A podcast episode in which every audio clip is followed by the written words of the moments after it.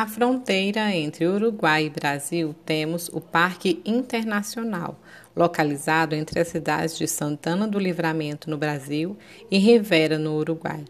Além do comércio ilegal de mercadorias, tráfico de drogas e de armas, entre outros, essa fronteira é chamada de Fronteira da Paz, pois aí convivem pacificamente brasileiros e uruguaios.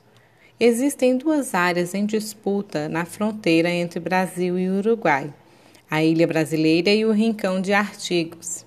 As duas áreas são administradas pelo Brasil, mas reclamadas há décadas pelo Uruguai. Essas disputas territoriais são as marcas da fronteira Brasil-Uruguai e, apesar de históricas, não geraram disputas internacionais entre os países, que jamais submeteram a questão a litígio internacional.